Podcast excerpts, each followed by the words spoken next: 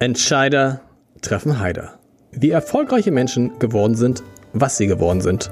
Der Podcast. Dieser Podcast wird von der Hamburg Commercial Bank präsentiert. Die ist jetzt eine private Geschäftsbank und hat ihren Sitz, wie ihre Vorgänger, seit vielen Jahrzehnten in Hamburg. Die Hamburg Commercial Bank ist spezialisiert auf mittelgroße Unternehmenskunden. Viele davon kommen aus den Bereichen Immobilien, erneuerbare Energien oder aus der maritimen Wirtschaft. Wenn es um komplexe Themen rund um klassische Bankdienstleistungen, um Projektfinanzierung oder Kapitalmarktprodukte geht, ist die Hamburg Commercial Bank eine sehr gute Adresse. Und jetzt viel Spaß bei Entscheider treffen Heider. Herzlich willkommen. Mein Name ist Lars Heider und ich freue mich sehr, dass ich heute den Chef des drittgrößten Hamburger Arbeitgebers zu Gast habe. Zumindest nach der aktuellen Abendblatt-Tabelle, der drittgrößte Arbeit, da muss man nachdenken, drittgrößte Arbeitgeber in Hamburg, wer ist, ist das Otto? Nein. Airbus ist noch ein bisschen größer, glaube ich. Airbus ist größer, aber Airbus genau. ist auch der zweitgrößte. Ja, genau. Wir haben keinen Flughafen, das ist schade. Der größte, kommen wir, jetzt hat er schon was gesagt, Professor Dr. Burkhard Göke, Chef des Universitätsklinikums Eppendorf. Herzlich willkommen. Ja, vielen Dank für die Einladung. Toll, dass es geklappt hat. Ähm, ich habe gerade gesagt, drittgrößter Arbeitgeber und größter Arbeitgeber, das wechselt immer hin und her zwischen Airbus und Asklepios. Und als ich mir das nochmal so klar gemacht habe, habe ich gedacht, Mensch, der größte Arbeitgeber Hamburgs ist, kommt aus dem Bereich Gesundheit. Der zweit, der drittgrößte kommt aus dem Bereich Gesundheit. Macht Hamburg nicht eigentlich viel zu wenig aus diesem starken Schwerpunkt Gesundheit? Ja, ich finde, dass Hamburg eine Gesundheitsstadt ist. Wir haben in der Breite so viele gute und auch differenzierte Angebote, dass das für die Menschen im ganzen Norden, vielleicht auch sogar darüber hinaus, interessant sein müsste, sich in Hamburg Rat mhm. und vielleicht auch Tat für die Gesundheit abzuholen. Und warum macht der Senat da nicht mehr draus? Sie haben mal so einen, so einen schönen, der Slogan kommt von Ihnen, man könnte so einen schönen Slogan machen, Hamburg heilt. Ganz ja. einfach. Ja, das sehe ich so. Ich habe ja mal gesagt, München leuchtet, da kam ich her. okay. Und Hamburg heilt. Und das haben viele dann auch äh, gut gefunden und haben darüber nachgedacht, äh, auch in der Politik. Und das ist zumindest auch der erste Schritt gewesen in unseren Zukunftsplan, den wir ja aufgeschrieben haben, den wir seit fünf Jahren etwa leben und der eine komplette Neuaufstellung des UKE bedeutet. Ja. Aber nochmal das zusammenzunehmen, das alles zusammenzubringen, nicht nur Asklepios und UKE, alles was da drumherum ist und daraus eine richtige Strategie zu machen, wie man sie jetzt in Hamburg hat für den Bereich Wissenschaft zum Beispiel. Also zumindest, es wirkt so, als hätte Hamburg jetzt eine Strategie im Bereich Wissenschaft. Hamburg hatte mal eine Ausrichtung auf den Sport, der ist nach der Olympiabewerbung dann äh, wieder ein bisschen zurückgefahren worden. Da steckt doch noch unglaublich viel drin, auch als Standort für den Standort Hamburg. Absolut. Man muss ja dabei auch bedenken, dass Hamburg verkehrstechnisch wunderbar liegt. Wir haben ja alle Verbindungen in der Region, vom Flughafen bis zu einem großen Bahnhof, alles mhm. ist dabei. Und ich äh, glaube, dass wir auch sehr, sehr gute Leute in der Stadt haben, in allen Bereichen. Und auch bei unserer Konkurrenz gibt es ja Kolleginnen und Kollegen, die wirklich äh, vorzeigbar sind. Also schlecht ist Hamburg, was die Gesundheit anlangt, wirklich nicht. Aber es fehlt so ein bisschen der, der, der Impuls aus der Politik, höre ich dann so raus. Es gibt manchmal andere Schwerpunkte. Der Hafen spielt eine große Rolle und anderes auch. Das ist halt schon noch eine Handelsstadt. Und der Weg in diese Gesundheitsstadt Hamburg herein, das ist ein langer Weg, weil die Mentalität sich ändern muss. Man muss mehr auf Dienstleistung und Service in einem Bereich äh, setzen, der eben ganz anders ist als der Hafen. Und warum tut Hamburg das nicht? Oh, die fangen ja an. Fang an. Das ist schon Geht so. Los. Ich fühle mich von der Politik eigentlich in den letzten Jahren sehr gut unterstützt. Wie ist das Verhältnis mit dem anderen großen Arbeitgeber, wie Asklepios und UKE, die beiden Riesen? Wie verstehen die sich? Oh Gott, das ist eine Konkurrenzsituation. Das ist ja auch. Ist es tatsächlich so? Ja, ich glaube schon, dass wir eine gewisse Konkurrenzsituation schon haben. Wir sind halt eine akademische Einrichtung und wir haben irgendwo dadurch auch andere Schwerpunkte. Mhm. Forschung, Lehre, die ganze wissenschaftliche Entwicklung, das ist schon ganz anders als bei Asklepios. Wir haben in den letzten Jahren so sehr viel Drittmittel mehr einwerben können, dass wir deutlich über der 100 Millionen Euro Drittmitteleinwerbungsgrenze liegen. Das ist so ein Parameter mhm. dafür, der zeigt, dass wir auf einem sehr guten Weg sind. Und wir haben jetzt klares Signal dafür, dass wir einen zweiten großen Forschungscampus bauen. Das ist für Hamburg ein Riesenschritt nach vorn. Nochmal, aber trotzdem, Sie sagen, Asklepios ist auch wichtig für diese Stadt in einem anderen Gebiet ja, die As Asklepios versorgt viele Menschen in der Stadt und äh, ich möchte nicht so gern jetzt irgendwie über die Art und Weise, wie ein privater Konzern Gesundheit organisiert, sprechen, weil das macht man halt nicht. Das müsste man machen, wenn man zusammen miteinander redet. Da kann man sich austauschen und vielleicht auch die eine oder andere Unterschiedlichkeit mhm. besprechen. Aber jetzt so an der Stelle Asklepios zu bewerten, das möchte ich nicht machen. Es gibt ja viel in der Öffentlichkeit Diskussion und auch äh, Überlegungen, ob man Gesundheit so oder eher so organisiert. Sie haben dazu eine klare Meinung. Sie haben mal gesagt, Sie würden nicht in einem privatisierten Krankenhaus arbeiten. Also für Sie kämen immer nur Universitätskliniken, städtische, staatliche Kliniken in Frage, richtig? Absolut, das ist ja. äh, ganz klar. Ich äh, habe mir über die gesamte Karriere sehr viele Gedanken über die Entwicklung in diesem sogenannten Medizin-industriellen Komplex gemacht. Mhm. Ich komme aus der Kreuzwirtschule, da gibt es eine klare Linie. Wir sind äh, von unserer ganzen Denke her Universitätsmediziner. Und da, wo Universitätsmedizin in Deutschland privatisiert worden ist, gibt es Probleme. Ja. Trotzdem haben Sie auch tatsächlich Ihren Mitarbeitern, wie lange sind Sie jetzt in Hamburg? Fünf Jahre. Fünf Jahre. Sie haben den auch ganz schön viel abverlangt in den vergangenen Jahren. Ja. Das UKE gehört zu den wenigen Universitätskliniken oder ist es das einzige, was eine ganze Zeit lang schwarze Zahlen geschrieben hat. Das stimmt. Richtig? Das Und Sie haben mal gesagt, mein Gott, meine Mitarbeiter haben sich wirklich wund gearbeitet. Das Zitat habe ich irgendwo ja, das ist genau so. Genau. Äh, es gibt eine große Begeisterung am Campus ja. für diese Art von Medizin, die wir machen, diese naturwissenschaftlich, wissenschaftlich orientierte Medizin. Und als ich äh, nach Hamburg kam, habe ich gesagt, ich verspüre Aufbruchstimmung. Das hat sich in vollem Umfang bestätigt. Und das, was wir mit dem Zukunftsplan machen wollen, ist ja nicht nur bauliche Entwicklung, es ist ja auch konzeptionelle Entwicklung, es ist eine Neuaufstellung. Wir wollen die Abläufe der Medizin verändern. Wir wollen die sogenannten Standard Operating Procedures, also wie man Abläufe organisiert, verändern. Wir haben eine andere Art des Umgangs unter den Kolleginnen und Kollegen im Kopf. Wir wollen ein Faculty-System haben. Wir haben mit Herrn Huland dem, dem Urologen, dem alten Urologen, wenn ich so sagen darf, ein bisschen respektlos, mhm. jemand, der eine Blaupause geschrieben hat mit seinem Martini-Prinzip mhm. und wollen dieses Faculty-Prinzip, das Miteinander und das Stärken des Mittelbaus der Leistungsträger, das Ablösen der alten Lehrstuhlmedizin, dieser überkommenen äh, altvordere Medizin, das wollen wir in Hamburg leben und weiterentwickeln. Und das tun wir und da sind so viele gute junge Leute mit dabei, dass ich ganz begeistert bin. Das klingt auch, ich würde nochmal, bevor, das klingt nach Hierarchieabbau und so, darüber können wir gleich mal sprechen. Ich würde trotzdem nochmal wissen, wieso war das für Sie so wichtig, schwarze Zahlen zu schreiben? In den, in den, wie lange war das, glaube ich, bis, bis 2018? 2018 haben Sie dann, ging es dann nicht mehr. Ja, wir haben ja schon bei meinen Vorgängern gesehen, dass die Prognosen so waren, dass man mit der Entwicklung gesamthaft Schwierigkeiten haben wird. Das DRG-System ist kein System der Universitätsmedizin. Mhm. Ähm, da wird vieles, äh, was wir an den Universitätsklinikern mehr leisten, beispielsweise eine profunde Facharztausbildung und auch äh, diese wissenschaftlichen Themen wird nicht abgebildet. Im Grunde genommen kommen die Unikliniker in diesem DRG-System schlechter weg als andere, das mhm. muss man klar sagen. Für die, die das nicht so verstehen, kann man ganz einfach sagen, eine Klinik, die, sagen wir mal, am Tag 100 Hüften macht, hat natürlich ganz andere Skalierungseffekte als eine Universitätsklinik, Publikum, das viel breiter aufgestellt ist, zum Beispiel. Ja, das ist, das ist das eine Thema. Das andere Thema ist natürlich auch, dass ein Operationsbetrieb der Hochleistungschirurgie abbilden muss und dann auch kleine Chirurgie in Anführungsstrichen mhm. machen muss, natürlich unvorteilhafte Kostenstrukturen aufwirft. Es ist genau. einfach nicht vernünftig und sinnvoll, einen ganzen Teil dieser Chirurgie in einem Kontext zu produzieren, der eigentlich für Hochleistungsmedizin ausgelegt ist. Das, äh, die, sind, die sind einfach zu teuer, da sind die OP-Minuten zu teuer, etc. pp. Und wir müssen dann einen guten Mittelweg finden, wie wir dann alle die Chirurgie, die man braucht, um ein guter Facharzt zu werden, trotzdem anbieten können. Natürlich äh, ist Universitätsmedizin dann immer ganz besonders glücklich, wenn sie nur Hochleistungsmedizin mhm. produzieren kann. Das ist aber nicht der Alltag am UKE. Das UKE ist ein Stadtteilkrankenhaus. Und wenn man sieht, wie viele Menschen zu uns kommen, wie wir immer zu nach Betten suchen müssen, um die alle unterzubringen, sehen Sie, dass an, also anhand der Nachfrage, dass wir das offensichtlich auch im gesamten Querschnitt der Medizin ganz gut machen. Wie haben Sie es aber trotz all dieser Probleme geschafft, in diesen Jahren schwarze Zahlen zu schreiben? Weil Sie von den Leuten so viel verlangt haben? Nein, wir haben, glaub, ja, wir haben viel verlangt, das ist wahr, aber wir haben natürlich auch äh, sehr gute Möglichkeiten gefunden zur Effizienzsteigerung. Mhm.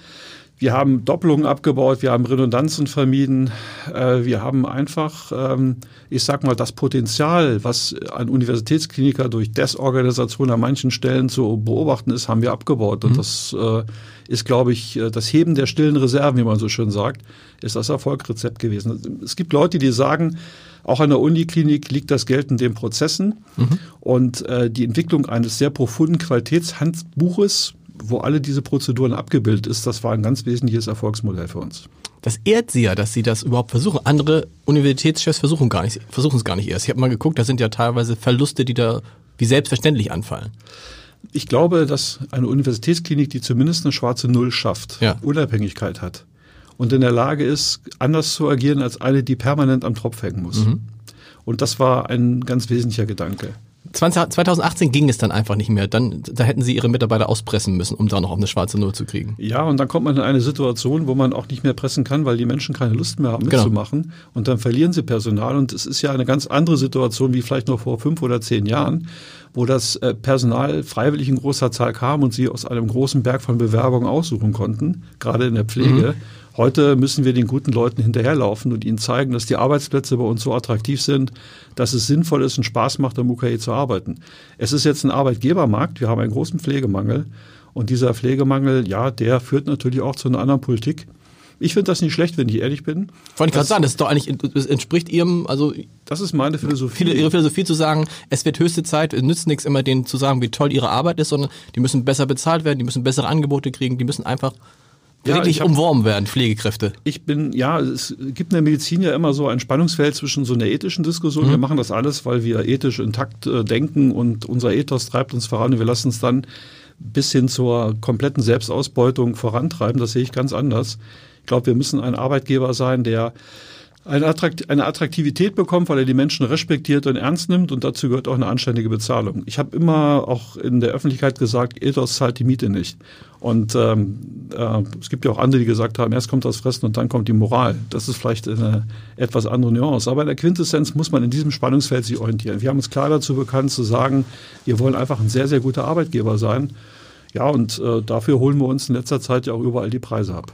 Was machen Sie genau? Also Sie sagen, Ethos zahlt die Miete nicht. Das ist ja ein Satz, der in Hamburg nochmal eine ganz andere Bedeutung gekriegt hat in den letzten zehn Jahren. Wir haben, glaube ich, schon mal drüber gesprochen und man hört das auch mal wieder, dass ein Oberarzt, ein Oberarzt sich eine Wohnung im Umfeld des UKE leisten kann, ist ja heute nicht mehr selbstverständlich. Das stimmt leider. Das ist genau so. Das macht uns ganz große Sorgen. Wir haben natürlich eigene Liegenschaften, wo wir versuchen, durch Sanierung und Neuaufbau mehr Wohnungsraum anzubieten. Wir versuchen, Kooperationen mit anderen Partnern in der äh, Stadt zu beginnen. Da haben wir auch einige Projekte vor dem erfolgreichen Abschluss. Nur bis das wirksam wird, wird eine Zeit vergehen. Ich finde diese Mietpreisentwicklung in der Stadt besorgniserregend. Das macht mir ganz große Sorgen. Wir haben beispielsweise, als wir die neue Kinderklinik eingeweiht Mhm. haben, viele junge Leute gehabt, die alle kommen wollten und als pflegerische Klar. Verstärkung kommen wollten. Tolles Projekt. Durchgelaufen waren, begeistert von dem Neubau und haben uns dann einige Wochen später gesagt, wir können das nicht realisieren, weil wir uns in Hamburg keine Wohnung leisten können. Das finde ich ganz schlecht. Wahnsinn. Das ist bei den, ich habe gesagt, wenn es schon einen Oberarzt betrifft, was verdient so ein Oberarzt? Was, Das hängt ganz davon ab, wie gut er Von- von bis, zwischen, aber so mal- zwischen 80 bis 200.000 Euro kann das Okay, schon sein. gut. Das ist Der- schon gar nicht so wenig Geld. genau, 200.000, der kriegt vielleicht eine Wohnung, aber wer 80.000 hat und dann vielleicht netto dann irgendwas von 40, 50.000 und sich dann eine Wohnung nehmen muss, die da im Umfeld, wenn sie eine zweieinhalb, zweieinhalb, 3.000 Euro, zahlt man das schon mal, oder? Das ist sehr teuer. Ich weiß das, habe ich ja in Eppendorf äh, auch äh, eine ganze Weile nah am Klinikum gewohnt, Ja. weiß, was für Preise da bezahlt werden. Das ist der Grund, warum wir versuchen, einfach auch eine bessere verkehrstechnische Erschließung zu erreichen. Und ich bin ganz voller Hoffnung, da gibt es ja auch Signale, Mhm. dass wir die U5 äh, zum Campus bekommen, auf unseren Campus bekommen. Wir machen sehr viel für Mobilität unserer Mitarbeiter, haben ein eigenes Mobilitätskonzept Was machen, was erstellt. erzählen Sie mir, das ist sehr interessant. Was, was, also was bieten Sie diesen Leuten, äh, Pflegekräften, Ärzten, die sagen, okay, ich würde gern zu euch kommen, aber die Wohnung, dafür können Sie ja nichts, die Wohnung in Hamburg oder direkt, wir reden ja, wenn Sie jetzt, sagen wir mal, in Harburg sitzen, wäre es anders, aber Sie sitzen nun wirklich im, im Zentrum der teuersten, höchsten Mieten, die es überhaupt gibt. Was bieten Sie denen, um, damit sie doch kommen? Also Mietzuschüsse können wir nicht zahlen, das Okay. ist klar. Aber was wir machen, ist, dass wir äh, zunächst einmal für diejenigen, die mit dem Fahrrad äh, her herbeifahren können, da in der Nähe sind, so dass sie das machen können, äh, versuchen wir die alle St- äh, Fahrradstellplätze äh, zu modernisieren, aufzu, äh, neu aufzubauen und zu erweitern. Kann man ein Dienstfahrrad auch kriegen? Äh, ja, könnten sie auch bekommen. Also was geht alles. Und dann können wir natürlich mit den Stellplätzen jetzt was tun. Das sind wir auch dabei im neuen universitären Herzzentrum, was ja durch die Bürgerschaft jetzt mittlerweile durch ist, wie man so sagt. Da werden jetzt nochmal 460 Stellplätze entstehen, sodass wir dann auch in der Lage sein werden, den äh, Menschen, die anreisen müssen, den, Für Autos aber, ne? Genau. ja, mit dem Pkw, Okay. dass die, dass, dass wir den auch Stimmt auch ein Riesenthema, weil Parkplätze äh, drumherum im UKE, Ist. Katastrophe. Ja, wir wollen ja mit unseren Anwohnern Frieden halten Ja, genau. und äh, nicht äh, eine Situation haben, wo unsere Leute alles zuparken, was zurzeit natürlich auch beklagt wird. Das wollen wir verändern, da sind wir dran. Das wird sich jetzt auch durch diese Neubauaktivitäten bessern, Mhm. keine Frage. Und wir wollen dann auch einen Akzent setzen mit der Elektromobilität. Das heißt, wir werden Tiefgaragen bauen, die auch ausreichend Plätze haben werden, Okay. um dann mit E-Fahrzeugen anzureisen, die aufzuladen etc. pp. Also unser Mobilitätskonzept und unser Energiekonzept, was wir haben, das ist schon sehr modern. Und dann versprechen sie den Leuten, wenn du zu uns kommt, ihr müsst euch halt nicht totarbeiten. Also man stellt es ja immer wieder fest, Sie haben es gesagt mit dem Ethos, gerade Mediziner, ich habe äh, immerhin auch zwei, zwei Jahre als noch Zivildienst im Krankenhaus gearbeitet und dachte, wow, das ist der Mediziner, der sagt, Sie müssen sich mal schonen. Rauchen Sie nicht so viel, trinken Sie nicht so viel und so. Und die selber alle bis an die Grenze, nee, weit über die Grenze der Belastbarkeit gegangen sind. Ja, also ich sag mal so, wir haben ja ein Projekt UKE Insight, mhm. äh, was wir betreiben, wo wir in sehr vielen Arbeitsgruppen versuchen, Arbeitszufriedenheit zu verbessern, mhm. solche Gesundheitsthemen zu besprechen. Und äh, das ist ja der Grund, warum wir uns häufig dann bei diesen Wettbewerben auch ähm, mit Preisen haben auszeichnen lassen können. Das ist so eine Aktivität, die dahinter steht. Ja, und dann gehen wir heran, versuchen überall den Überstundenabbau äh, wir versuchen uns komplett arbeitszeitgesetzkonform zu verhalten. So Wie schwierig ist es immer im Krankenhaus unglaublich schwierig, Es ist sehr schwierig, aber es ist gelingt und wir kommen voran und wir okay. sind auch bereit für die, die mehr arbeiten müssen und das vielleicht zum Teil auch wollen, einfach auch die Entgelte auszuzahlen. Mhm. Wir, wir wollen nicht rumtricksen bei der Überstundenlohnung, sondern wir geben den Leuten das Geld, was ihnen zusteht. Das ist das große Ziel. Und auf dem, auf diesem Weg sind wir ziemlich weit vorangekommen, finde ich. Was wäre denn eine Bezahlung aus Ihrer Sicht, die für Pflegekräfte, wenn es hier wünscht dir was wäre, die für Pflegekräfte angemessen wäre? Ja, da muss ich mich zurückhalten, weil das natürlich den Tarifparteien äh, vorbehalten ist und weil ich ja nicht aus dem Budget, was auf eine Null äh, geplant ist, jetzt das Geld einfach so herausverteilen genau. kann. Ähm, aber Sie können es ja eh nicht, Sie können es ja eh nicht selber entscheiden. Genau, also Sie könnten ja nur einen Wunsch äußern, am Ende. Also ich genau. könnte, wenn ich, wenn meine Tochter ja. als Krankenschwester nach, nach Hamburg käme und äh, sie würde hier starten, könnte ich gut verstehen, wenn sie einen Mietzuschuss verlangen könnte. Ja. Wenn man so eine Art Wohngeld des Arbeitgebers äh, noch äh, andenken könnte. Solche Themen könnte ich mir vorstellen. Wie hoch müsste der sein? Muss man da ich weiß jetzt nicht genau, wie die aktuellen Mieterfordernisse in ja. unserem Umfeld jetzt für Menschen sind, die jetzt gerade eine Familie gegründet haben oder so.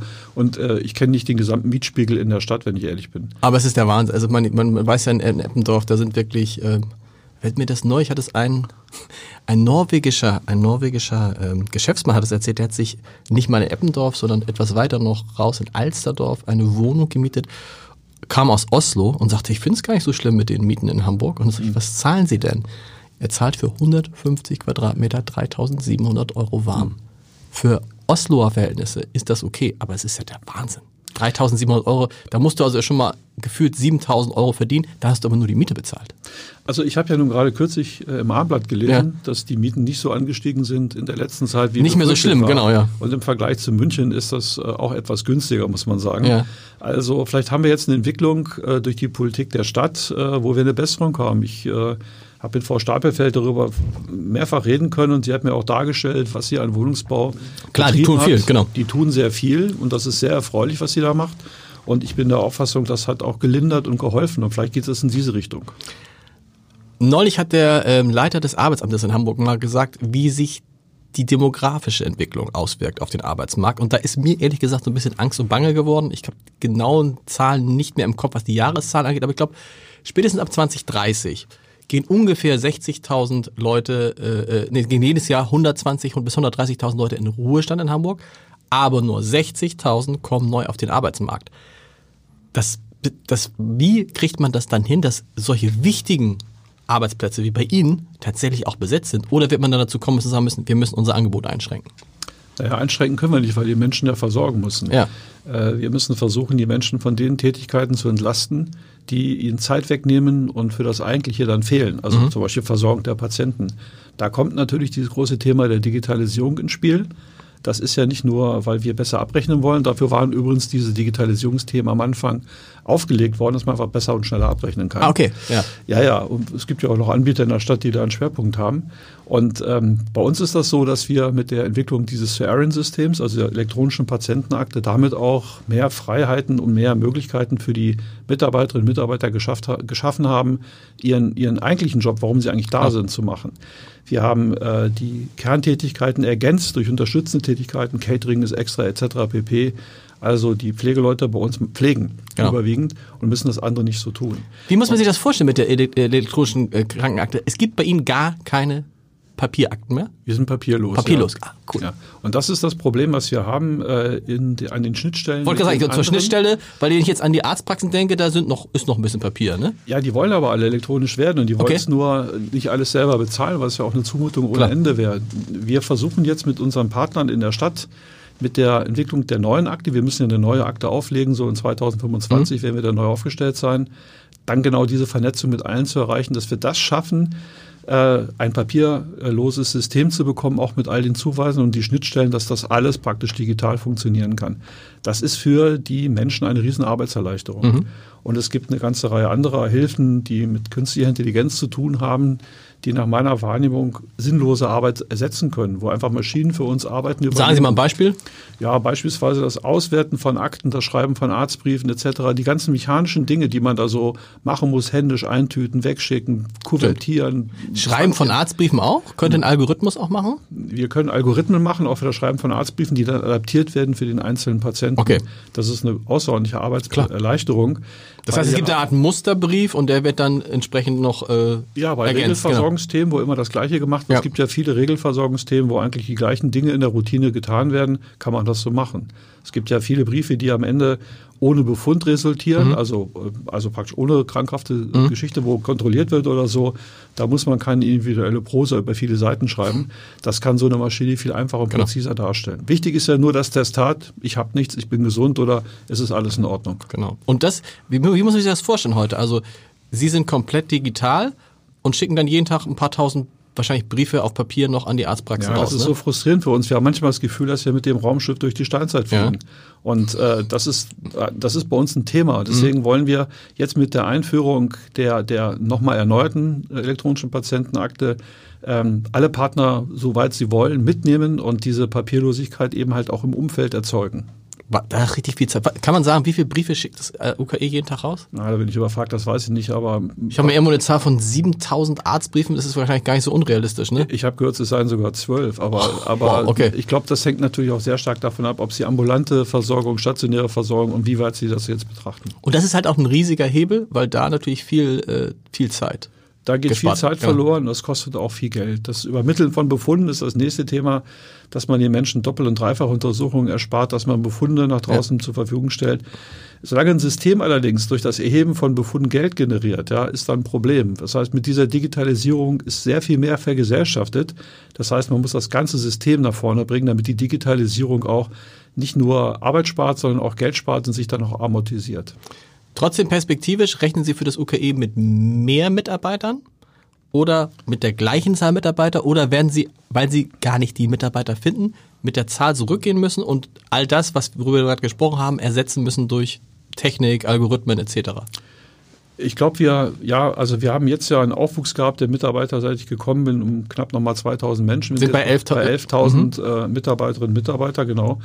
Und äh, wenn wir das weitere Aufwachsen der Angebote anschauen, jetzt im Rahmen der ganzen äh, Zukunftsplanentwicklung, Neubauten und dergleichen, würde ich mal schätzen, dass wir auf 15.000 Mitarbeiter bis 2030 wachsen werden. Das ist die Größenordnung. Oh, okay. Konservativ geschätzt. 15.000, ähm, das ist richtig. Kriegen Sie die auch? Ja, wir wildern wie verrückt auf dem Markt und versuchen einfach als besonders attraktive Arbeitgeber ja. die Menschen von anderen Orten zu uns zu bringen. Da hilft Hamburg, also so komisch es klingt, also wir haben vorhin gesagt, viele können sich Hamburg nicht leisten. Die Attraktivität Hamburgs ist aber natürlich auch deutlich gestiegen, auch in den Jahren, die sie jetzt hier sind. Also die Leute wollen schon gerne nach Hamburg kommen. Die wollen gerne kommen, auch die wollen gerne zu uns kommen. Die ja. reisen auch lieber eine Stunde zu uns an, statt dass sie irgendwo in einem kleineren Haus tätig sind vielleicht auch nur für eine Zeit. Es gibt jüngere Leute, die kommen und sagen, ich bleibe fünf Jahre in Hamburg am UKE. Ja. Da nehme ich ganz viel mit und dann gehe ich in meine Heimatregion zurück. Klar. Eigentlich auch eine gute Sache, mhm. weil wir genau solche Bündnisse natürlich auch wünschen. Wissen Sie, wie, wie viele Leute, wie viele Ihrer Mitarbeiter gar nicht in Hamburg wohnen, sondern jeden Tag von außerhalb anreisen? Ja, wir haben dieses Mobilitätsgutachten, ja. was ich vorhin erwähnt habe, angeschaut. Ist über die Hälfte ist in Hamburg. Okay. Und der Rest kommt halt von etwas außerhalb. Trotzdem viel, oder? Ja, also, das ist viel. Das ist schon das viel. ist schon viel. Ja, das ist aber bei anderen Arbeitgebern wahrscheinlich auch so. Noch, nee, stärker noch. Okay. Wir, sind, wir sind da eigentlich okay. sogar noch eher in der Stadt aufgestellt. Weil für so ein Krankenhaus stelle ich mir vor, ist es auch nicht unwichtig, dass gerade die Ärzte, Ärzte, die besondere Operationstechniken haben, sollten möglichst nah am Krankenhaus. Ja, das ist ja garantiert. Oh, ist Wir haben ja. Ist es in dem, ist es eigentlich so? Müssen Ärzte sich, äh, also Chefredakteure zum Beispiel wird immer gern genommen, dass sie in ihrem Einzugsgebiet leben. Ja. So, ist es bei Ärzten auch so? Chefarzt muss im Umkreis von x Minuten? Naja, wir können sie nicht zwingen. Es ist noch eine freiheitliche Grundordnung bei uns, aber wir empfehlen es sehr stark. Ja. Und äh, der Hintergrund ist, dass wir natürlich ganz enorme Qualitätsanforderungen haben, um unsere Zertifikate mhm. äh, zu erlangen, müssen wir nachweisen, dass wir in bestimmten Zeitabständen auch versorgen können. Und äh, das heißt also, Zeit spielt da eine ganz kritische Rolle für bestimmte operative Eingriffe. Müssen die Chirurgen halt in einer ganz kurzen Zeitspanne am Tisch stehen. Das muss gewährleistet sein. Wenn die zu weit weg wohnen, dann müssen sie halt im Haus im Dienstzimmer bleiben, damit sie dann auch verfügbar sind. Okay. Kommen wir mal ein bisschen, ähm, ein bisschen zu Ihnen. Sie, Sie, haben, ähm, Sie sind ja von Haus aus Arzt. Ja. Das kann man so sagen, oder? Sie sind vom Haus aus Arzt, ja. Ja, das stimmt. Genau. Ja. Und ein sehr, waren, Sie waren ein sehr, sehr erfolgreicher Arzt, Ja. haben unglaublich viele, viele Preise bekommen, haben sehr, sehr viel publiziert. Und mich würde halt interessieren, weil das ist so ein bisschen so, ich stelle mir so vor, wie, wenn ich mich jetzt entscheiden würde, Mensch, ich bin eigentlich sehr gern Journalist und dann haben Sie sich entschieden, auf die, wie wir immer gern sagen, auf die andere Seite zu Ja. gehen, auf die kaufmännische Seite. Wie kam das? Warum? Das war ja damals noch in Ihrer Zeit in München. Ja, ich sehe das anders. Es ist so. so, dass wir äh, in der Universitätsmedizin einen sehr komplexen Medizinbetrieb organisieren müssen. Und es gab eine Tendenz, ich sage es mal so, dass die Kaufleute die Macht übernehmen und uns erzählen im Rahmen der sogenannten Ökonomisierung, Wem sagen Sie der das? Genau. Profitisierung äh, da uns vorschreiben, wie das läuft. Und Mhm. äh, wir haben in München damals gesagt, nein, das geht nicht. Die Ärzte bleiben sozusagen an der Macht. Es wird ein Krankenhaus sein, was medizinische Themen ganz in den Vordergrund stellt. Und ich habe mich dazu bekannt zu sagen, ich bin derjenige, der die Ärzteschaft, der die Medizin in so einem Vorstand vertritt. Mhm. Und das sind schon noch andere Positionen, als den Kaufmann errichten würde. Und es gab in München durchaus auch das ein oder andere Thema, was wir da im Konflikt bearbeiten mussten. Am Ende kam immer ein Konsens heraus, aber es war mühsam und es war wichtig, dass äh, alle, der, alle die Medizinerinnen und Mediziner, die da waren, hinter mir standen. Das war so meine Hausmacht, wenn ich sagen darf. Und das habe ich dann auch mit großer Freude vertreten. Und äh, in Hamburg ist das so, dass die Denke schon eine andere war. Hier war ein System der Zentrenbildung, wo einfach Kaufleute, Pflegeleute und auch die, das ärztliche Personal sehr eng zusammengearbeitet hat in den Zentren. Und das hat mir, dieser, dieser Team Spirit, den ich hier vorgefunden habe, das hat mir so gut gefallen, dass ich gesagt habe, ich könnte den, Münch, äh, den Wechsel von München nach Hamburg gut machen. Aber das Entscheidende ist, an der Spitze eines Krankenhauses muss immer ein Arzt stehen. Ob Ein das Mediziner? Immer, ob das immer so sein muss, will ich nicht sagen, aber Okay. für ein Universitätsklinikum, finde ich, sollte das so sein, weil äh, die Universitätskliniker, das ist so die Avantgarde der Medizin. Mhm. Da kommen die Erneuerungen. Da wird in der Forschung, in der äh, Versorgungsforschung äh, werden Grundlagen geschaffen. Ähm, da werden die wesentlichen Schritte in die Zukunft gemacht. Da gibt es auch mal ein Wagnis, wo man Mhm. neue Therapiekonzepte ausprobiert. Das kann Kaufmann überhaupt nicht entscheiden. Und ich, äh, man muss aufpassen, dass wenn man gute Kaufleute um sich hat, dass sie einem nicht jedes neue Projekt totrechnen, sondern man muss einfach in der Lage sein, Zukunft zu erkennen, Tren- Tendenzen zu erkennen, Trends zu erkennen und die dann intellektuell so zu durchdringen, dass sie dann halt auch wirtschaftlich gelingen. Wie groß waren denn Ihre Betriebswir betriebswirtschaftlichen Kenntnisse, als Sie es übernommen haben? Weil das eine ist ja, dass man sehr herausragender Mediziner ist, man kann aber auch gar keine Ahnung von Geld und von Finanzen haben. Wenn Sie eine Klinik in München geleitet haben, dann haben Sie den Crashkurs Wirtschaft Genau, bekommen. aber, da, aber als Sie, das würde ich wissen, Sie haben, aber als Sie dann darüber gewechselt sind, als Sie gesagt haben, Ja, ich habe in München ja eine Situation gehabt, wo ich eine Klinik geleitet habe mit 120 Betten plus die ärztliche Direktion äh, wahrgenommen habe. Und das war dann ein 14 bis 16 Stunden Tag. Und dann ist mir klar geworden, nach acht Jahren, Mhm. dass das einen überfordert, physisch überfordert und vielleicht auch, äh, man wird zu oberflächlich, man wird zu abhängig von Leuten, die mitarbeiten. Ja. Und da war mir klar, ist der bessere Weg äh, in, die, in die konzentrierte oder fokussierte Aufgabe. Also entweder eine große Klinik leiten oder eben halt eine ärztliche Direktion versehen. Zumal, wenn man solche riesen Bauvorhaben, wir bauen ja nicht nur ein paar neue Fenster ein, wir bauen ja komplett neue Liegenschaften auf, äh, wenn man sowas vorhat. Wo haben Sie das auch trotzdem, wo haben Sie das gelernt? Also dieses, alle, alle, was man wissen muss, um, wir reden jetzt hier wirklich über ein Riesenunternehmen mit 11.000 Mitarbeitern. Normalerweise würden da irgendwelche mindestens Betriebswirte, Volkswirte, Juristen an der Spitze sein mit jahrelanger Erfahrung in Unternehmensberatung. Ne? Also da geht ja unter McKinsey fast gar nichts. Und ein Arzt ist halt von der Ausbildung her, haben sich wahrscheinlich mit Zahlen, mit wirtschaftlichen Kennzahlen im Studium am Rande beschäftigt. Ne? Ja, das stimmt, aber nochmal, der Aufgabe in Hamburg, ich bin ja kein Solist, ich habe ja in meinem Vorstand hervorragende Leute neben mir. Ich habe eine tolle kaufmännische Direktorin, die auch versteht, wie wir in Hamburg denken oder wie ich denke. Und das ist fast eine Symbiose, würde ich sagen. Also was ich, ich kann jetzt keinen Konflikt aufrufen, wo ich sagen würde, da haben wir eine fundamentale Unterschiedlichkeit. Das war in München noch mal ein bisschen anders, aber ich bin ja viel rumgekommen. Ich war in Göttingen, ich war in Marburg, ich war in Manchester, ich war in den USA, in, in Ann Arbor, in Michigan. Ich bin in der Schweiz ein paar Jahre gewesen. Überall habe ich was mitgenommen. Die wirtschaftlich intensivste Schulung habe ich sicher in der Schweiz bekommen. Also Okay. in Bern habe ich viel gelernt und auch in München, muss ich ganz ehrlich sagen, habe ich vieles mitgenommen. Und äh, vielleicht bin ich auch einfach nicht blöd, sondern schlau genug, mir die Dinge, die man da braucht, anzueignen. Na, und es hilft, denke ich mir, wenn man mit anderen Chefärzten spricht, dass man sagt, pass mal auf, ich verstehe genau, was du meinst. So ist es. Ne, das ist ja das, das, das große Thema, in, auf Verlage übertragen, ja, also wenn, wenn zum Beispiel Kollegen von kleineren Zeitungen mit mir sprechen, dann sage ich, du, ich habe selber mal bei so einer kleinen Zeitung gearbeitet, ich weiß, wie hier arbeitet. Das ist natürlich was anderes, wenn du jemanden gegenüber hast, der gerade in Medizin sagt, uh, ich, was kostet das? Wo die einzige Frage ist, was kostet das? Ja, ist schon ein Dilemma, dass man manchmal die wirtschaftlichen Themen sieht und der Kollege kommt und hat einen Wunsch und man ja. kann ihn nicht erfüllen. Aber ich habe manchmal das Gefühl, die Kollegen lassen sich lieber von mir erklären, als wenn ein Kaufmann da sitzt und ihm sagt, das kann ich nicht bezahlen. Wie schwierig ist es überhaupt, mit Chefärzten zusammenzuarbeiten? Also, äh, das sind ja auch, stelle ich mir vor, so ähnlich wie Chefredakteure, spezielle, ein spezieller Menschenschlag. Ja, ich finde das nicht schwierig. Nee? Also nein. Am Ende haben wir doch alle das gleiche Ziel. Wir wollen wirklich möglichst gute Medizin machen und dass da Menschen unterschiedlich sind, dass auch mal Konflikte aufbrechen. Ich finde das toll, das ist dann eben gar nicht langweilig. Und äh, ich trage das gerne aus, diskutiere das und ja, ich stelle auch fest, dass ich nicht immer recht habe.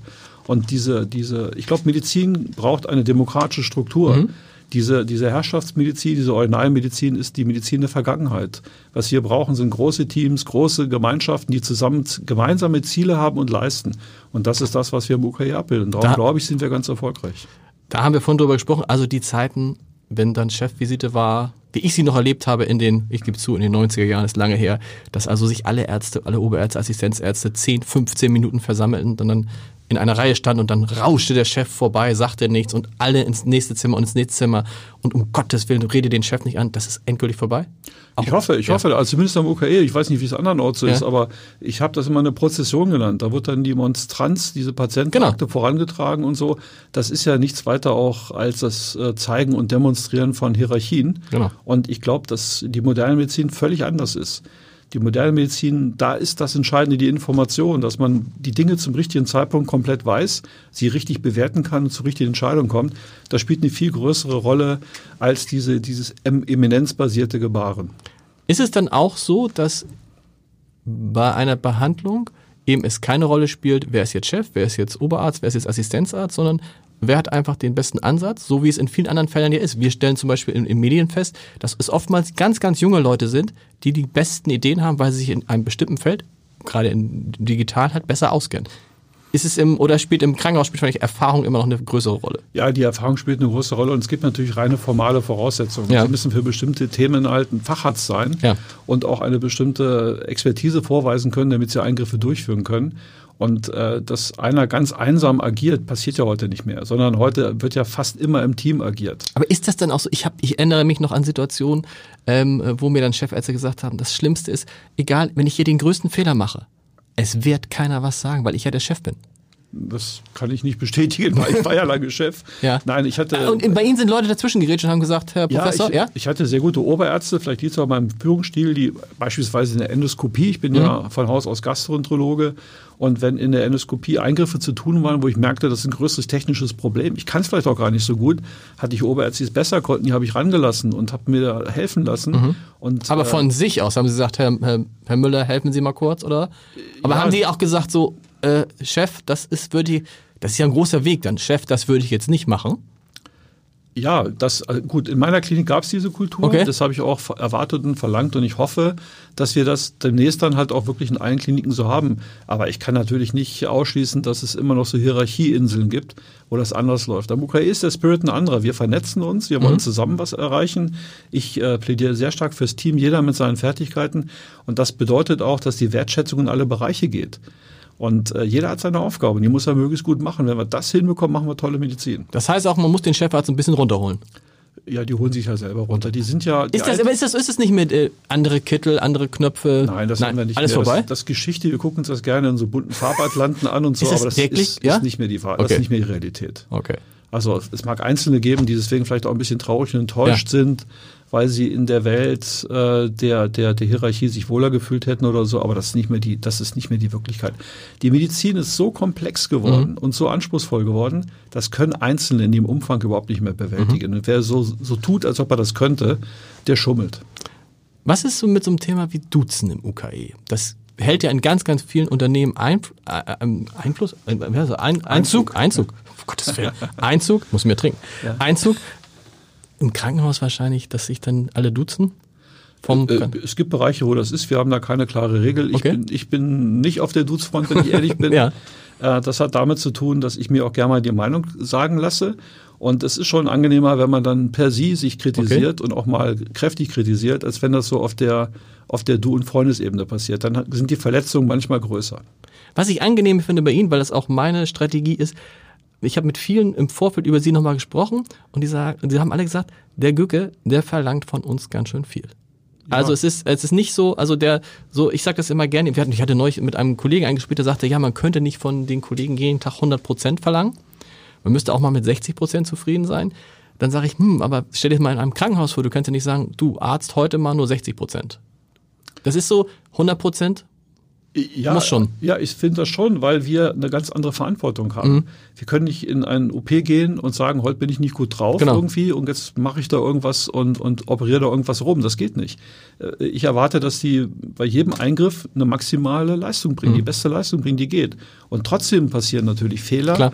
und trotzdem passieren, passieren Missgeschicke und so, so etwas. Wir sind nicht perfekt, wir sind halt nicht Gott. Ja, Das ist ja wichtig. Wir sind aus der Welt der Medizingötter längst herabgestiegen Mhm. Und ähm, sind allenfalls noch Jünger und Apostel. Also wenn ich diesen Vergleich mal Mhm. weiter, weiterführen darf.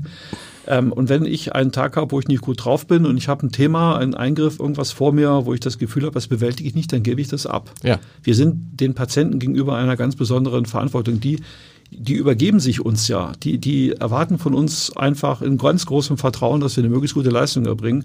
Und dann erwarte ich, dass diese Leistung auch erbracht wird. Gibt es da welche, die sagen, boah, ist echt anstrengend.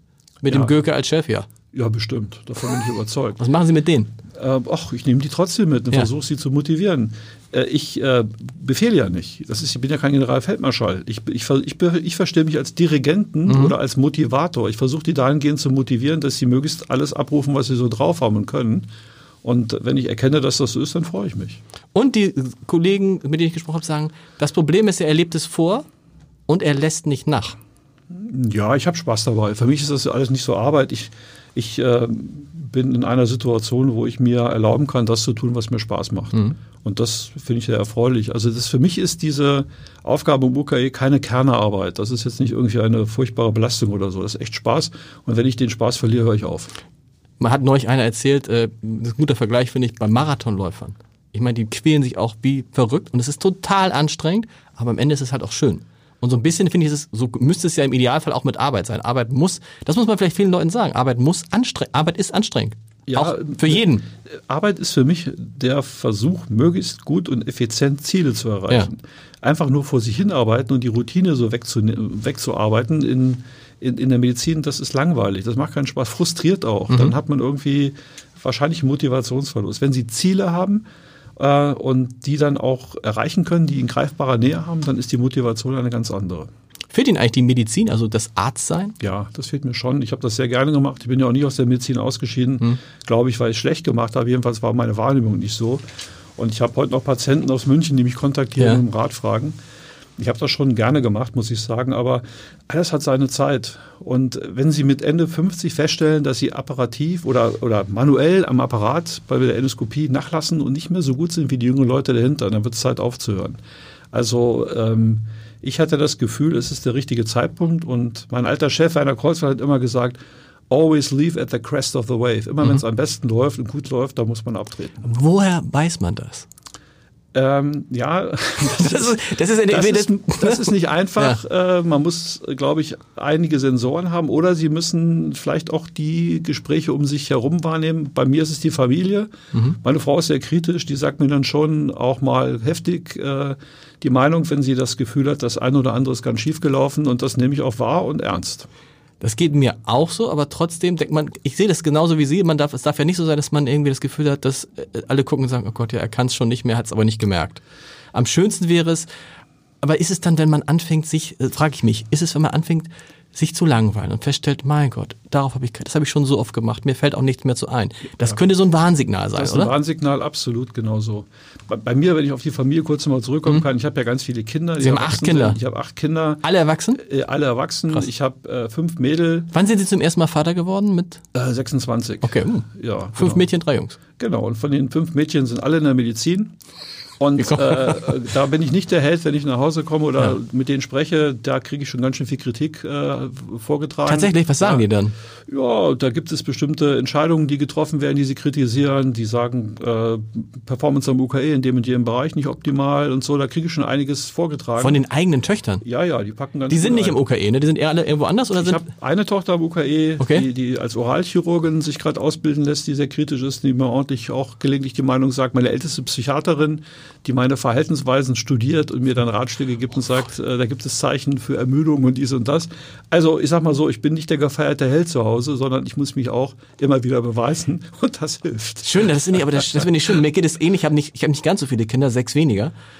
Aber ist es nicht, ich finde es manchmal, manchmal auch so fies, wenn man nach Hause kommt und kriegt so richtig Druck.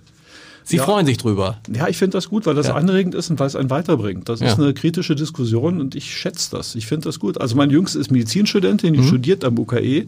Die sieht nun den ganzen Betrieb nochmal aus einer ganz anderen Sicht. Das ist für mich richtig spannend und interessant. Und wie reagieren Sie dann, wenn, wenn die sagen, wenn die sagen, Papa, das geht so nicht und da, da musst du mal was machen und du bist doch der Chef? Na, ich denke erst mal nach Okay. und überlege mal, ob sie recht haben. Und äh, ich muss leider zugeben, häufig haben sie schon recht. okay. Die, die Jungs aber machen nichts mit Medizin. Nein, äh, ich habe einen, der ist Journalist. Das ist ein Kollege von Ihnen. Wow, wo arbeitet der? Der ist in Berlin. Okay. Der ist, der ist bei Springer, bei Okay. der Bildzeitung. Ah, stimmt. Ja, Genau, drüber genau. gesprochen, Dann habe ich genau. einen äh, Sohn, der ist Kaufmann, der ähm, hat also BWL studiert, der hat gerade in Boston seinen Master gemacht und mein Jüngster ist Musiker, der macht Rapmusik. Cool. Macht was ganz anderes. Mal schauen, was aus dem noch wird.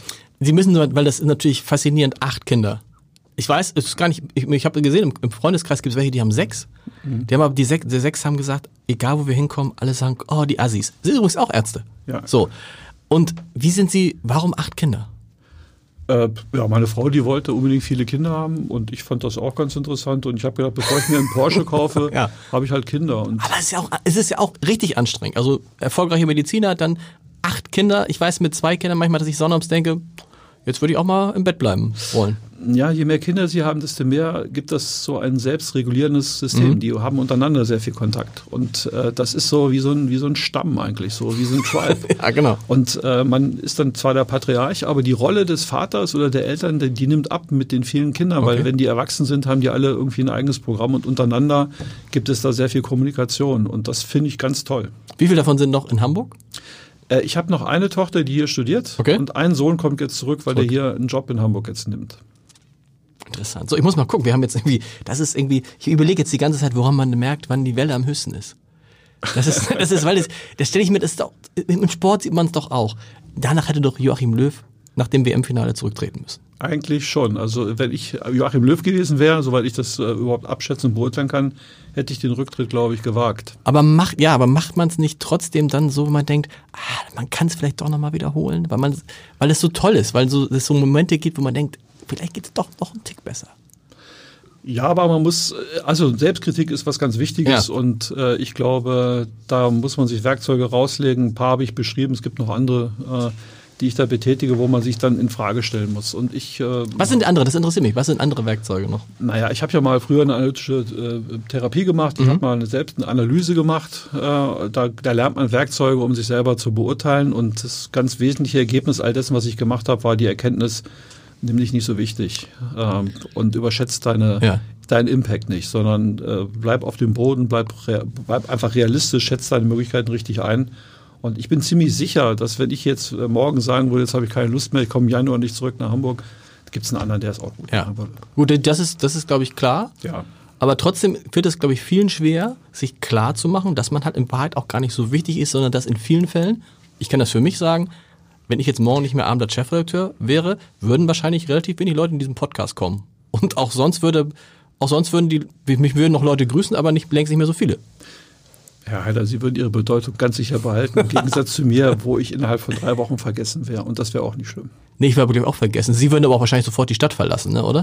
Ja, ich würde wahrscheinlich wieder zurück in den Süden gehen, Genau. muss ich ehrlich zugeben. Also da wäre der Plan, dann doch nach München zurückzugehen. Was man aber auch bei ihm, was bei Ihnen auffällig ist, wie bei vielen anderen wichtigen Leuten in Hamburg, Sie machen sich jetzt auch nicht so viel aus diesen ganzen gesellschaftlichen Anlässen. Man sieht sie, ich hab, wir haben es gerade vorhin gesagt, wir haben uns zuletzt beim Neujahrsempfang des HSV gesehen. Das ist nun aber schon ein Jahr her. So, also sie sind nicht so, äh, oder ich bin, ich bin bei falschen Veranstaltungen, aber sie, so Nee, viel sind sie nicht unterwegs, ne? Nein, ich bin da schon etwas zurückhaltend, da muss ich ehrlich zugeben. Und mein Gesellschaftsleben, das findet dann eher äh, bei Altona 93 auf der Tribüne statt, wenn die versuchen, den Klassenerhalt zu erreichen.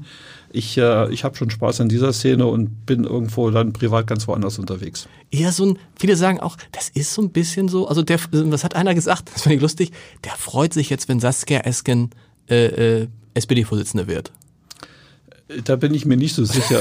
Also wenn ich ganz ehrlich bin, äh, wir sind ja unter uns, Ja. hätte ich mir Herrn Scholz schon sehr gewünscht. Ich auch. Weil ich glaube, dass er ein sehr kompetenter Genau. und ein sehr erfolgreicher Mann ist und der politisch noch richtig was hätte bewegen können. Auch in der SPD und so eine Erfolgsgeschichte war es ja bei der SPD in den letzten Jahren nicht. Ich fürchte so ein bisschen, dass sie sich jetzt in der Zukunft weiter zu viel mit sich selbst beschäftigen Genau. werden. Das ist übrigens auch was, was man lernen kann, finde ich. Was ein ganz untrügliches Zeichen dafür ist, dass man auf dem Weg in Richtung Misserfolg ist, wenn man sich sehr, sehr viel mit sich selbst oder mit seinem eigenen Unternehmen beschäftigt. Weil, das habe ich bei der SPD nicht verstanden, verstehe ich auch bei vielen Medien nicht. Das interessiert da draußen keinen. Die Leute wollen, dass man sich mit ihnen beschäftigt. Ja, das stimmt. Auf der anderen Seite, glaube ich, gibt es ganz viele in der SPD, die einen Plan haben und meinen, dass sie wissen, wie es richtig geht. Und die können sich einfach schlicht und ergreifend nicht einigen. So die große Dominanz wird für eine bestimmte Linie nicht erreicht. Das und das wirkt nach draußen nicht gut. Würde sie das wahnsinnig machen, in der SPD Führungsverantwortung zu haben? Wahrscheinlich. Ja, also ich bin kein Politiker, muss ich ganz ehrlich sagen. Und ich glaube, dass man da noch ganz andere Fähigkeiten haben muss, als ich so habe. Was der, glaube ich, der Kollege, der das meinte, meinte so, na, der ist irgendwie der Göke, war nett gemeint, ist so ein bisschen der Sozialist unter, unter den Klinikchefs. Ist gar nicht so falsch, nach, oder? Ja, das wird mir hinterher geredet, das stimmt. Was, aber was, was meinen die Leute damit? Die meinen mit Hierarchien abbauen, Ich bin ich nicht bin nur an Geld denken. Exakt. Ich bin für Hierarchieabbau. Ich äh, glaube nicht, dass wir in der Medizin im Wesentlichen über wirtschaftliche Themen reden sollten, sondern über das, was wir äh, für, für die Menschen machen können, was wir den Menschen nutzen können. Äh, ich glaube, dass wir ähm, in der Medizin noch einen langen Weg gehen müssen, um da eine starke Teilhabe der Patientinnen und Patienten zu erreichen. Ich finde, dass Partizipation in dieser Gesellschaft eine ganz wichtige Rolle spielt. Und ich mache mir schon ein bisschen Sorgen, dass mit den äh, Erneuerungen in der Medizin, beispielsweise der Digitalisierung, Eliten mitgenommen werden und andere. Äh, liegen gelassen werden. Und äh, das ist so eine Entwicklung, die ich da sehe, dass irgendwie so eine, eine Know-how-starke Gruppe bessere Medizin bekommt, als die, die das nicht so äh, bilden, äh, abbilden können. Und das sind so Themen, die mich natürlich schon beschäftigen. Dann muss sie doch auch dieses ganze privat gesetzlich wahnsinnig machen eigentlich. Ja, das ist auch so. Ja, okay. Aber äh, ich Wird das irgendwann, wird das, äh, es gibt ja viele, die das prognostizieren. Ich glaube, Jens Baas, der Chef der Technikerkrankenkasse, hat gesagt, in 20 Jahren werden wir uns das gar nicht mehr leisten können. Da wird es eine andere Versicherungsform geben müssen. Naja, in dem System ist es halt so, dass die Privaten das andere mitfinanzieren. Genau. Äh, Und äh, irgendwo ist das so eine Mischfinanzierung, die dann die Häuser gerne mitnehmen, weil über die Privatversicherung Erlöse generiert werden können, die andere Angebote mitfinanzieren. Das ist schräg. Mhm. Ja. Und das ist auch überlebensfähig, ist das nicht. Nee. Was wäre eine Alternative? Na, ich finde den Gedanken der Bürgerversicherung Ja. nicht schlecht, wenn ich ehrlich bin. Warum setzt er sich, das, mir geht's genauso, aber warum setzt sich dieser Gedanke eigentlich nicht durch? Wo ist das Problem? Ja, also mein Vater sagt ja immer, das läge daran, dass im Bundestag so viele Beamte sitzen, die Beihilfe bekommen und die haben andere Interessen. Stimmt. Ich weiß aber nicht, ob das stimmt. Aber da kann was dran sein. Weil die, für die Beamten sagen sich, wo ist denn das Problem? Ja, das war jetzt gemein, ich weiß Ja. schon. Aber in der Quintessenz, ja, ich meine, es gibt einfach zu viele, die in diesem System davon profitieren und äh, gleichzeitig auch entscheiden. Ich könnte mir vorstellen, dass das äh, ein Stück weit das Problem ist. Wollen wir zum Schluss noch ein bisschen über Fußball reden? Ja, gerne. Sie sind, ich, Sie sind, Sie sind tatsächlich ein riesiger, Sie sind erstmal ein riesiger Fußballfan, ne? ja, ich liebe Fußball, das stimmt. Wo, wodurch ging, wie ging das los? Ach, ich habe äh, als Kind schon aktiv gespielt. Ich, hab, ich bin ja in Wolfsburg aufgewachsen, Ja. da habe ich äh, gekickt beim VfL. Das war eine gute Zeit, eine schöne Zeit, war, glaube ich, gar nicht so schlecht, ehrlich gesagt. Was haben Sie gespielt? Rechter Läufer, das war damals noch eine Position, die heute gibt's das ja Nee, so genau. nicht mehr, wird ja vom rechten Außenverteidiger eigentlich wahrgenommen. Und äh, ja, das hat Spaß gemacht. Ich hatte leider eine Sprunggelenksverletzung und dann war ich irgendwie ein Stück weit draußen. Als Student habe ich dann eigentlich den Anschluss auch nicht mehr geschafft. Wir hatten Göttingen eine 5 ein bisschen versucht zu kicken, aber das äh, hat dann nicht mehr gelangt Okay. bei mir. Und äh, ja, ich komme ja aus einer Bergmannsfamilie, bei uns äh, ganz klar Thema Schalke 04. Okay. Und da bin ich auch bekennender Schalke-Fan, muss ich sagen. Und ja, in Hamburg treibt es mich zu Altona 93. Das ist interessant, weil in Hamburg ja die meisten, ich hätte jetzt gesagt, St. Pauli. Ja, da gehen ja aber alle hin. Aber, aber Sie- weil, weil, ich, weil ich sie beim HSV, ich war ganz glücklich, weil ich fühle mich in dieser, in dieser, äh, also viele Hamburger Entscheider, das ist ja ein Entscheider-Podcast, die trifft man beim HSV ja nicht, die sind dann ganz glücklich, dass sie bei St. Pauli sind. Wo ich Ja. immer denke, interessiert ihr euch für Fußball nicht? Aber konnte man früher sagen, kann man jetzt nicht mehr sagen. Aber äh, offensichtlich haben Sie auch eine Nähe zum HSV. Ja, ich, ich äh, habe Sympathie mit dem HSV, ist keine Frage. Ja. Nicht nur, weil wir mit denen ja eine Verbandet, gute Beziehung genau. haben, äh, wie die betreuen. Unser Herr Welsch, Dr. Welsch ist ja der Mannschaftsarzt und wir bauen mit denen zusammen Athletikum. Ich finde den Verein auch toll. Mhm. Toller Traditionsverein und so Leute wie Uwe Seeler, Willi Schulz und so. Das sind ja auch der Magath, das sind ja irgendwo so Titanen des Fußballs. Die haben mich als Kind schon stark beeindruckt. Und da ich ja in Norddeutschland, wie gesagt, aufgewachsen bin, war der HSV natürlich immer eine ganz große prägende Größe. Aber so richtig Liebe, so im Sinne von, dass ich krank bin, wenn die verlieren, das ist Schalke 04. Okay, die haben ja eine ganz gute Entwicklung gerade, oder? Ja, in der Saison. Aber die andere Saison, die war ja so, dass ich dachte, es geht alles zu Ende auf dieser Welt. Und Altona 93? Ja, Altona ja. 93, große Traditionsverein, bin da hingegangen. Auf einmal habe ich Leute getroffen, die bei uns im Krankenpflegedienst arbeiten oder an der Pforte oder so. Und äh, ich kam dann in einen Kontakt, dann hat man zusammen eine Wurst gegessen und ein Bier getrunken und da war einfach eine tolle Atmosphäre. Mir gefällt Altona einfach sehr gut. Und ich habe äh, ja, ich habe da eine Hamburger Heimat gefunden. Und das spielt, kein, das spielt aber auch keine Rolle. Das ist doch immer, das ist der Göke. Spielt gar keine Rolle bei der. Beim Fußball vielleicht für fünf Minuten, aber dann Ja. geht es einfach nur noch um die Frage, hauen die jetzt endlich mal einen rein oder kriegen sie wieder einen? Sie haben noch Vertrag, wie lange? Ich bin noch bis Ende 22 unter Vertrag. Und dann haben Sie sich da schon, oder macht man sich da noch, ist noch lange, zu lange hin, ne? Ja, das sind ja noch drei Jahre, da habe ich Genau. auch keine Gedanken gemacht. Was sagen die Töchter?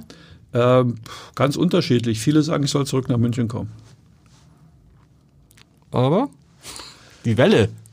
Ja, Ja, da sind, stehen ja tatsächlich noch viele Sachen an. Also gerade diese ganzen Neubauvorhaben. Ja. Also da war das, das Kinder-UKE ja im Vergleich zu dem Universitätsherzzentrum ein, ein Baustein, aber noch nicht, dass die großen Sachen kommen noch. also wir haben beim Zukunftsplan ganz große Herausforderungen, Genau. wie das so auf, auf Unternehmerdeutsch so heißt. Ähm, wir bauen jetzt äh, die Martini-Klinik neu. Mhm. Wir haben das Universitäre Herzzentrum. Wir haben jetzt grünes Licht für den Forschungscampus 2. Da bin ich sehr zufrieden. Aber was mich natürlich nur umtreibt, ist der Neubau Psychiatrie. Mhm. Ich finde, das ist absolut fällig. Wir brauchen äh, das, das große Krebszentrum. Wir haben ja unglaubliche Erfolge jetzt äh, in der, in der äh, tumormedizinischen Forschung äh, zu verzeichnen. Und ähm, ich würde gerne diese großen Projekte, die für den Campus nach meiner Wahrnehmung äh, ganz entscheidend wichtig sein werden, die würde ich gerne in trockene Tücher bekommen. Die sind aber nicht vor 2022 erledigt. Nee, aber die Planung, die geht schon, schon ziemlich weit in diese Richtung. Und Ja. äh, wir haben ja mit dem Mieter-Vermieter-Modell, komplizierte Geschichte, Ja. kann ich jetzt gar nicht im Detail erklären, eine vergleichsweise sichere Finanzierungsoption äh, für die mittlere Frist. Und ähm, ja, ich bin auch, wie gesagt, in einer Situation, wo ich der Stadt unglaublich dankbar bin, äh, dass wir überhaupt in der Lage waren, in der Kürze der Zeit, fünf Jahre ist ja gar nicht so lang, wenn ich ehrlich bin, Mhm. Stimmt. so viel bewegen zu können. Das kann man dann für die, die das, die das hören, die sich fragen, wann ist die, wann ist die Welle? Ich finde, fünf Jahre ist doch eigentlich an so einer Position, wo Sie sind. Nichts, ist es nicht so, dass Sie jetzt das Gefühl haben, jetzt bin ich richtig da, jetzt bin ich richtig angekommen, jetzt gehen die Dinge, die ich mir überlegt habe, fangen die erst an. Bei mir war das so, dass ich nach fünf Jahren dachte, na gut, nach fünf Jahren sind wir auch verkauft worden, da war noch eine andere Dynamik drin. Aber ähm, dass man so nach fünf Jahren wirklich erst anfängt, ein bisschen von dem zu ernten, was man gesät hat. Ja, das ist so. Das fängt jetzt so an. Jetzt merke ich, äh, dass die Dinge so laufen. Aber das Gute ist bei uns, dass wir so viele dabei haben, die an dem Erfolganteil haben. Das ist ja nicht nur mein Thema. Mhm. Klar. Das ist das Thema von ganz vielen. Und ich glaube, dass die so in zwei, drei Jahren, wenn ich dann gehen würde, ja, gar nicht bemerken, dass ich weg bin. Letzter Satz noch vielleicht zu der Großzügigkeit der Hamburger. Da habe ich mich gefragt, ist es in München auch so, dass es dann jemand um die Ecke kommt wie Michael Otto und sagt, hier sind fünf bis zehn Millionen für. Nein, nein, nein, das ist hier in Hamburg sensationell und ich bin dem Michael Otto unglaublich dankbar. Das äh, ist ein Mann äh, von ganz besonderer Qualität, wenn ich mal hier ein bisschen lobend was sagen darf. Ohne den wäre das mit der Kinderklinik niemals so glatt gegangen. Er hat mir auch die Türe noch aufgemacht in, äh, zu anderen Förderern und Freunden. Also das ist in Hamburg ein ganz besonderes Klima. Das ist eine tolle Stadt, was das anlangt, äh, wo gefördert wird, äh, wo irgendwo auch so bürgerschaftliches Engagement zu erkennen ist.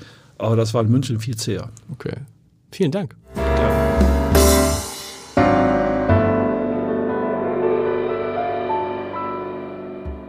Weitere Podcasts vom Hamburger Abendblatt finden Sie auf abendblatt.de slash podcast.